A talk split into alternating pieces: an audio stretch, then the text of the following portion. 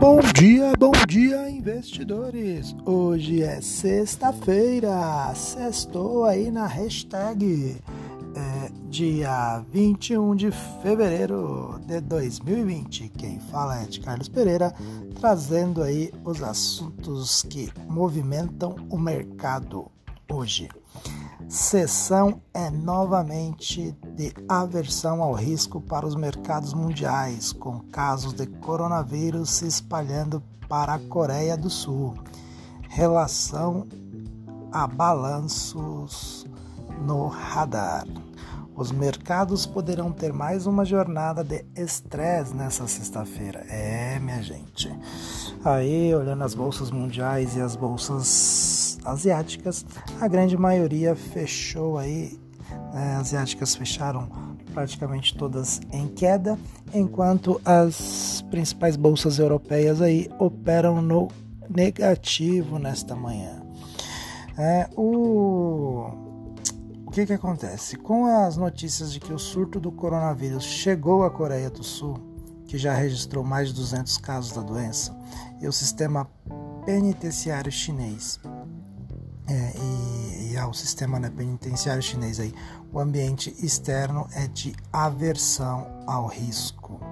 No noticiário corporativo, destaques para os balanços com a Vale VAL3, que reportou na noite de ontem um prejuízo de 1,56 bilhão no quarto trimestre de 2019. O presidente da Petrobras, Roberto Castelo Branco, afirmou que a empresa venderá oito das suas 13, 13 refinarias até o final deste ano.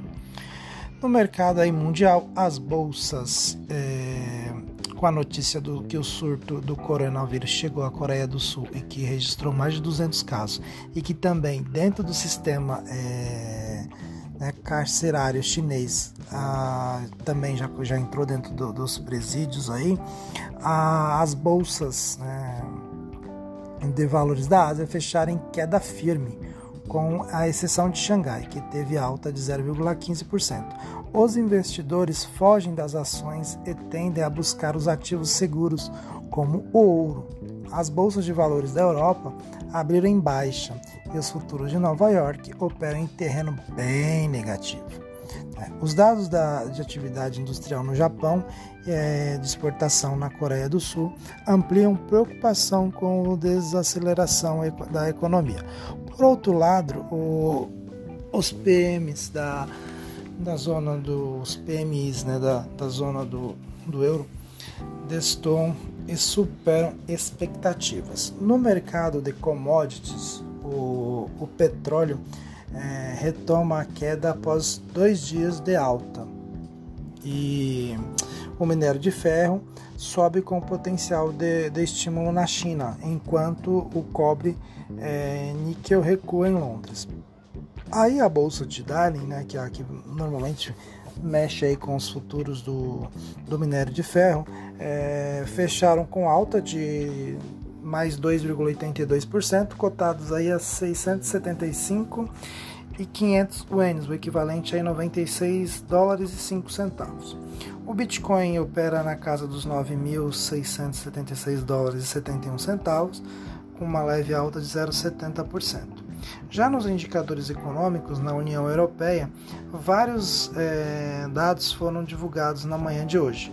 O índice de, de gerentes, gerentes de compra, né, o PMI na sigla em inglês, é composto da zona do euro, que engloba os setores industriais e de serviços, subiu de 51,3 em janeiro para 51,6 em fevereiro, atingindo o maior em seis meses, segundo os dados preliminares divulgados hoje pela IHS Marketing. O resultado acima de 50 mostra que a atividade econômica no bloco continua em ritmo de expansão e surpreendeu analistas aí consultados pelo The Wall Street Journal, que previa queda do indicador de a 50,9.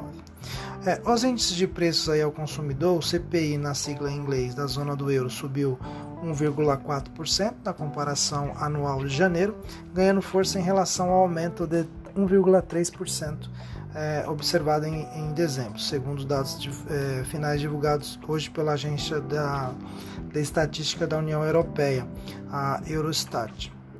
É, o resultado ele confirmou né, estima, é, estimativa preliminar e veio em linha com a expectativa de análise aí consultadas pelo The Wall Street Journal. Já nos Estados Unidos, a Marketing também divulga às 11 horas e 45 minutos seu índice composto de compras de fevereiro, né, o PMI de fevereiro. No Brasil, o saldo de transações correntes deve mostrar um déficit de 11,4 bilhões em janeiro, segundo a estimativa mediana em pesquisa Bloomberg, depois de, de registrar déficit de 5,7 bilhão aí no mês anterior. Caso o resultado se confirme, será o maior déficit mensal desde 2015. Na política, aí, o Ministério da Economia, o ministro da Economia Paulo Guedes, é, enfrenta desgaste com Jair Bolsonaro e passou a ser cobrado pelo mandatário por um bom desempenho na economia. Bolsonaro afirmou, é, reforçou a Guedes durante uma reunião no Planalto nessa semana, a necessidade do PIB crescer pelo menos 2% em 2020, informou reportagem do jornal Folha de São Paulo.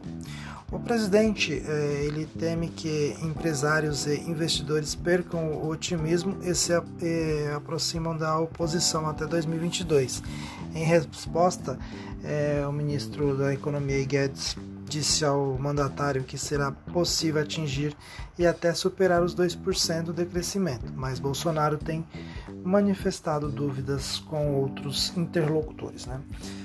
Vale ressaltar, segundo o Globo, que os ministros do Supremo Tribunal Federal, o STF, e parlamentares da cúpula do Congresso vêm é, com apreensão a série de levantes aí da, da, da, de policiais militares cujo o ápice aconteceu nesta quarta-feira no Ceará com o senador Cid Gomes baleado. Integrantes do Judiciário e do Legislativo avaliam que é preciso conter essa escalada autoritária. Enquanto isso, o presidente Jair Bolsonaro falou pelo Twitter da sua viagem aos Estados Unidos. Em março estarei nos Estados Unidos. Em nossa extensa agenda, a possibilidade da Tesla no Brasil, afirmou. É, aí, o filho dele tinha comentado também no Twitter sobre isso, né, que eles estão em negociação para trazer aí uma fábrica dos carros elétricos da Tesla para o Brasil. Já o, tem um outro assunto aí, o governo vai encaminhar ao Congresso uma, uma proposta de alteração da Lei de Diretrizes Orçamentárias, a LDO, de 2020, que zera a meta fiscal de estados e municípios e aumenta em 9 bilhões o déficit estimado para o setor público, consolidado de 118,9 bilhões para 127,9 bilhões.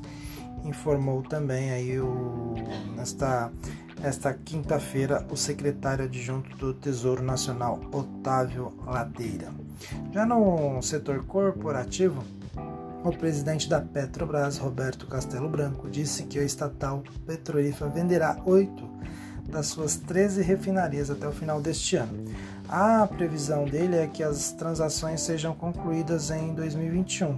Outras notícias é, de destaque partiu da Sabesp, né, Companhia de Saneamento de São Paulo, que anunciou a emissão de 1 bilhão em debêntures e a Vale divulgou o balanço na noite de ontem e comunicou um prejuízo de 1,56 bilhões no quarto é, trimestre de 2019. O grupo Carrefour Brasil a seguradora, seguradora sul-americana também é, divulgaram balanços na noite de ontem. O Carrefour reportou lucro líquido a controladores de 636 milhões no quarto trimestre de 2019, é uma alta aí de 19,54% ante ao mesmo período do ano anterior, né? no critério ajustado após os efeitos da norma contábil e FRS 16. O lucro do trimestre foi de 676 milhões, queda de 10,8 em relação ao quarto trimestre do 2000, de 2018. Já as lojas americanas teve lucro líquido de 398 milhões no quarto trimestre, alta de 62% sobre o desempenho de um ano antes, com vendas maiores e avanço das operações do comércio eletrônico é, do grupo. A B2W, aí, por sua vez, teve prejuízo líquido de 22,3 milhões no quarto trimestre, reduzindo aí é, resultado negativo de 69,4 milhões no mesmo período de 2018. Bom, praticamente aí essas são as são as notícias do dia, né? A, o, querendo ou não, ainda o coronavírus continua a assolar as bolsas, mas como eu costumo dizer, você que é um investidor com foco a longo prazo, você não tem que ficar preocupado é, com esse, né, essas descidas da bolsa.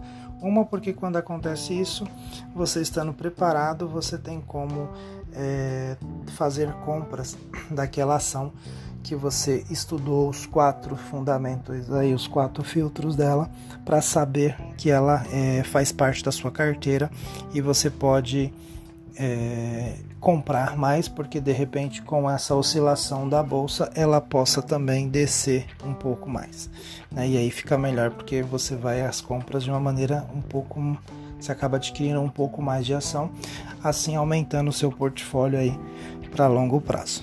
Então, nesta sexta-feira eu vou ficando por aqui. Desejo a todos vocês aí um excelente final de semana. Para aqueles que vão pular carnaval, um excelente carnaval. E nos falamos aí após a quarta-feira de cinzas.